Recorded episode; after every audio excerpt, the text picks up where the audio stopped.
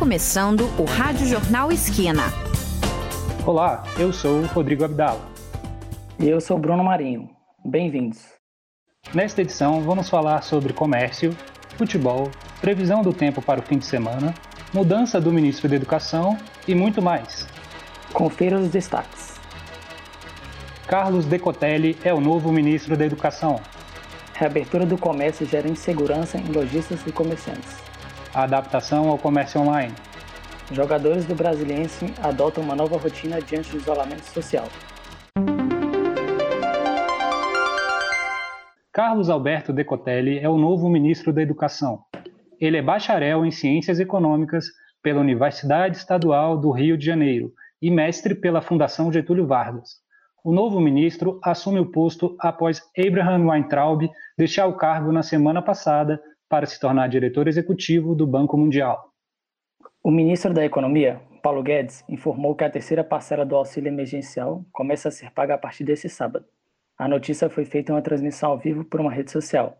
Além disso, o presidente Jair Bolsonaro avalia pagar mais três parcelas, mas os valores ainda estão em estudo. O cenário para os comerciantes não tem sido dos melhores.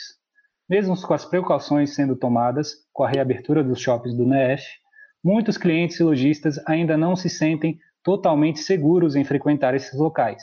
Confira na reportagem da Lívia Ferreira.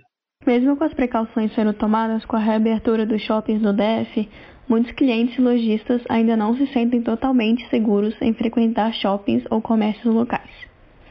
Uma lojista que preferiu não se identificar contou um pouco da experiência de como está sendo trabalhar no comércio em meio à pandemia. Após dois meses de lojas fechadas, a movimentação dos shoppings é bem diferente. É outra realidade, né? O, o, o nosso fluxo caiu 60% em relação ao ano passado, né? Na mesma época.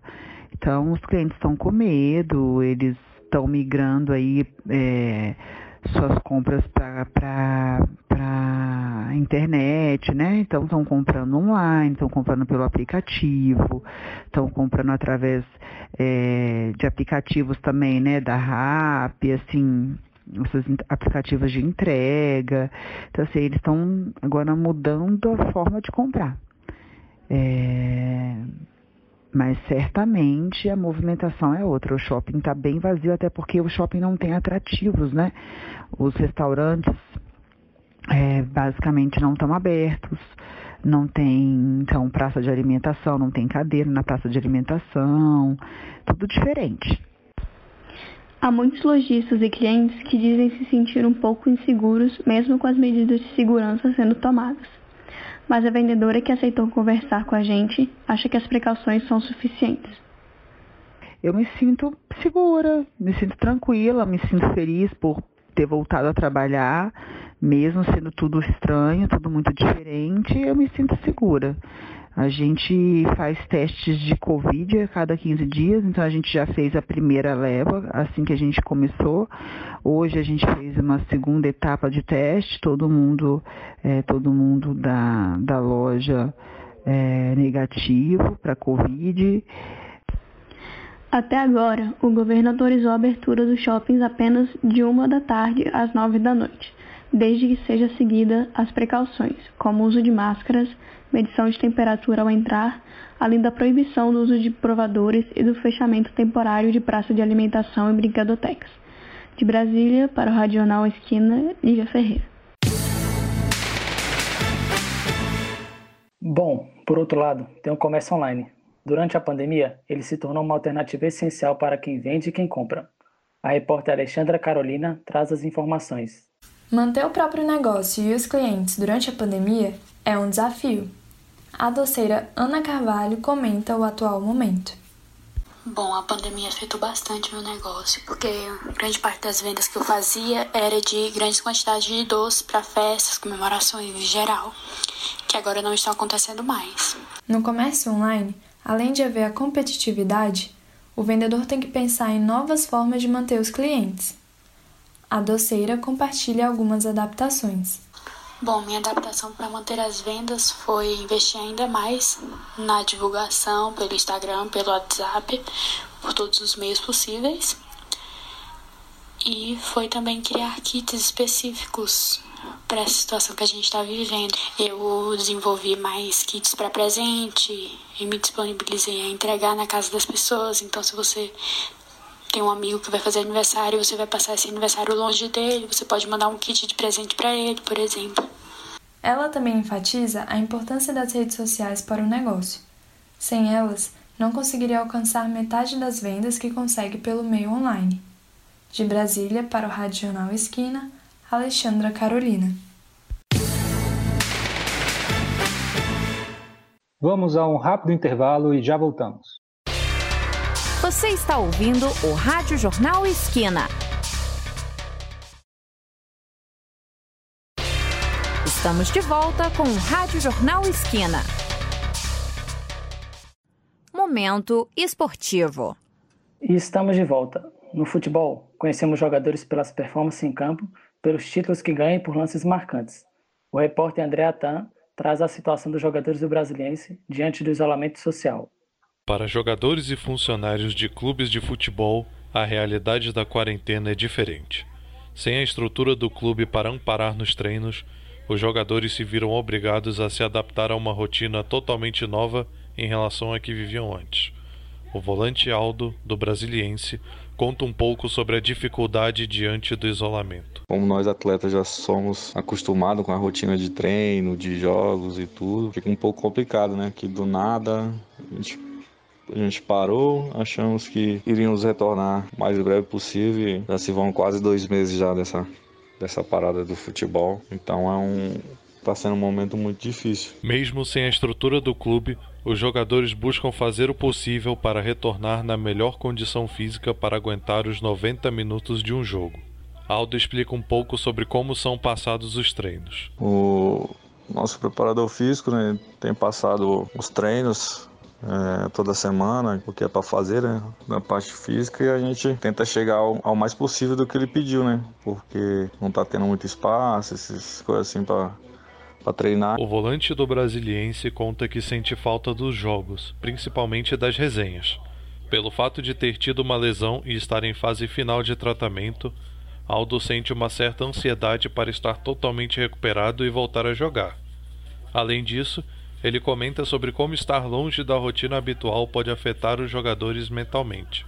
Afeta sim, porque a gente está acostumado com a rotina já, né? Que desde, desde criança a maioria saiu de casa é, em busca do sonho, né? Que virar atleta de futebol. Então já é acostumado com essa, com essa rotina de treinos, de jogos, de concentração, essa resenha. Afeta um pouco sim, mas a gente vai manter a resenha pelo telefone, no WhatsApp, para não para não perder. Em uma reunião por videoconferência entre a Federação de Brasília e representantes dos clubes, ficou previsto o retorno do Candangão para o dia 18 de julho, com o jogo da décima rodada entre Gama e Real Brasília. E a partir do dia 22 está prevista a segunda fase da competição. De Brasília para o Rádio Jornal Esquina, André Atan. Para falar um pouco sobre a situação dos torneios na Europa, o repórter André Atan está aqui conosco. Diga lá, André. Bom dia, Rodrigo. Bom dia, Bruno. Bom dia, ouvintes do Rádio Jornal Esquina. Hoje o tema é Campeonatos Internacionais. A Liga Alemã foi a primeira competição europeia a retomar as atividades. A tão conhecida Bundesliga voltou dia 16 de maio, pouco mais de um mês atrás, e teve jogos desde então. Agora, na reta final, falta apenas uma rodada para o fim do campeonato e o Bayern de Munique se consagrou campeão. É o oitavo título consecutivo e trigésimo na história do clube. Na Espanha, os jogos voltaram dia 11 deste mês. E na tabela, o Real Madrid lidera com 68 pontos, a mesma pontuação do Barcelona, mas o time merengue está na frente pelos critérios de desempate. Enquanto isso, os jogos na Inglaterra voltaram dia 17 de junho, e o Liverpool não pode mais ser alcançado pelo Manchester City, que perdeu ontem para o Chelsea, e sagrou-se campeão da Premier League pela primeira vez desde a temporada 1989-1990. Na França, o campeonato foi encerrado pelo Conselho de Estado do governo da França, que suspendeu o rebaixamento de Amiens e Toulouse e ordenou que a Liga de Futebol Profissional da França reavalie o formato da competição para a próxima temporada. Ao que tudo indica, serão 22 equipes na temporada 2020 e 2021. Por fim, na Itália, o futebol retornou com a, com a, final da Copa da Itália entre Napoli e Juventus, vencida pelo time do belga Dries Mertens nos pênaltis. Já no campeonato, a Juventus lidera com 66 pontos, seguida por Lazio com 62 e Inter de Milão com 58, faltando apenas 11 jogos para o término. Eu vou ficando por aqui, é com você, Bruno. Obrigado, André. Agora mudando de assunto, que tal falar sobre o conhecimento científico? O tema é uma base sólida para estabelecer políticas públicas, especialmente em épocas de crise. As pesquisas ganham destaque pela demanda urgente por novos dados e recursos. O repórter Rodrigo Abdala conta mais um pouco sobre essas pesquisas, que pretende instalar salas de situação no DF. Vamos saber o que é isso. A sala de situação é um espaço físico ou virtual onde uma equipe técnica analisa informações de interesse, neste caso, relacionadas ao novo coronavírus. Usadas inicialmente em guerras, as salas de situação fornecem dados, boletins e relatórios para pesquisas com o intuito de produzir conhecimentos mais próximos à realidade. A proposta é estruturar e orientar salas de situação em diferentes regiões do Distrito Federal. A iniciativa é financiada por parcerias entre a universidade e instituições. O idealizador do projeto é o professor do Departamento de Saúde Coletiva, Jonas Brent. A sala de situação ela tem uma atividade rotineira de tentar acompanhar e monitorar eventos de importância de saúde pública e ajudar no alinhamento, no alinhamento institucional e produção de informação para tomada de decisão. Então, seja desenvolvimento de softwares, desenvolvimento de ferramentas, incorporação de métodos novos que permitam a melhoria da gestão da vigilância e de todo o enfrentamento do evento em questão. Especificamente esse no momento da Covid, nós conseguimos um recurso do Ministério da Educação para apoiar secretarias municipais e outros territórios no enfrentamento da Covid. Por enquanto, as salas de situação contribuíram com dados sobre o georreferenciamento dos casos em Brasília, além de mapeamento dos grupos de risco e elaboração de manuais sobre o combate ao vírus. O projeto é parte de chamada pública da Universidade de Brasília, que conta com mais 160 propostas. A comunidade científica como um todo se mostra empenhada em buscar soluções para uma pandemia que cresce com desinformação. De Brasília para o Rádio Jornal Esquina, Rodrigo Abdala. Bom, e vamos agora de previsão do tempo com Lívia Ferreira. Previsão do tempo. De acordo com o Instituto Nacional de Meteorologia, hoje o final de semana já começa com um dia nublado. A temperatura mínima foi de 14 graus e a máxima é de 27 graus. Já no sábado e no domingo, os dias permanecem parcialmente nublados também, com mínima entre 14 e 15 graus e máxima de 26 graus. Bom final de semana! Obrigado, Lívia. Então é isso. Boa semana a todos. O Rádio Jornal Esquina termina aqui. Produção e edição: Lívia Ferreira, Alexandra Carolina, André Atan e Rodrigo Abdala.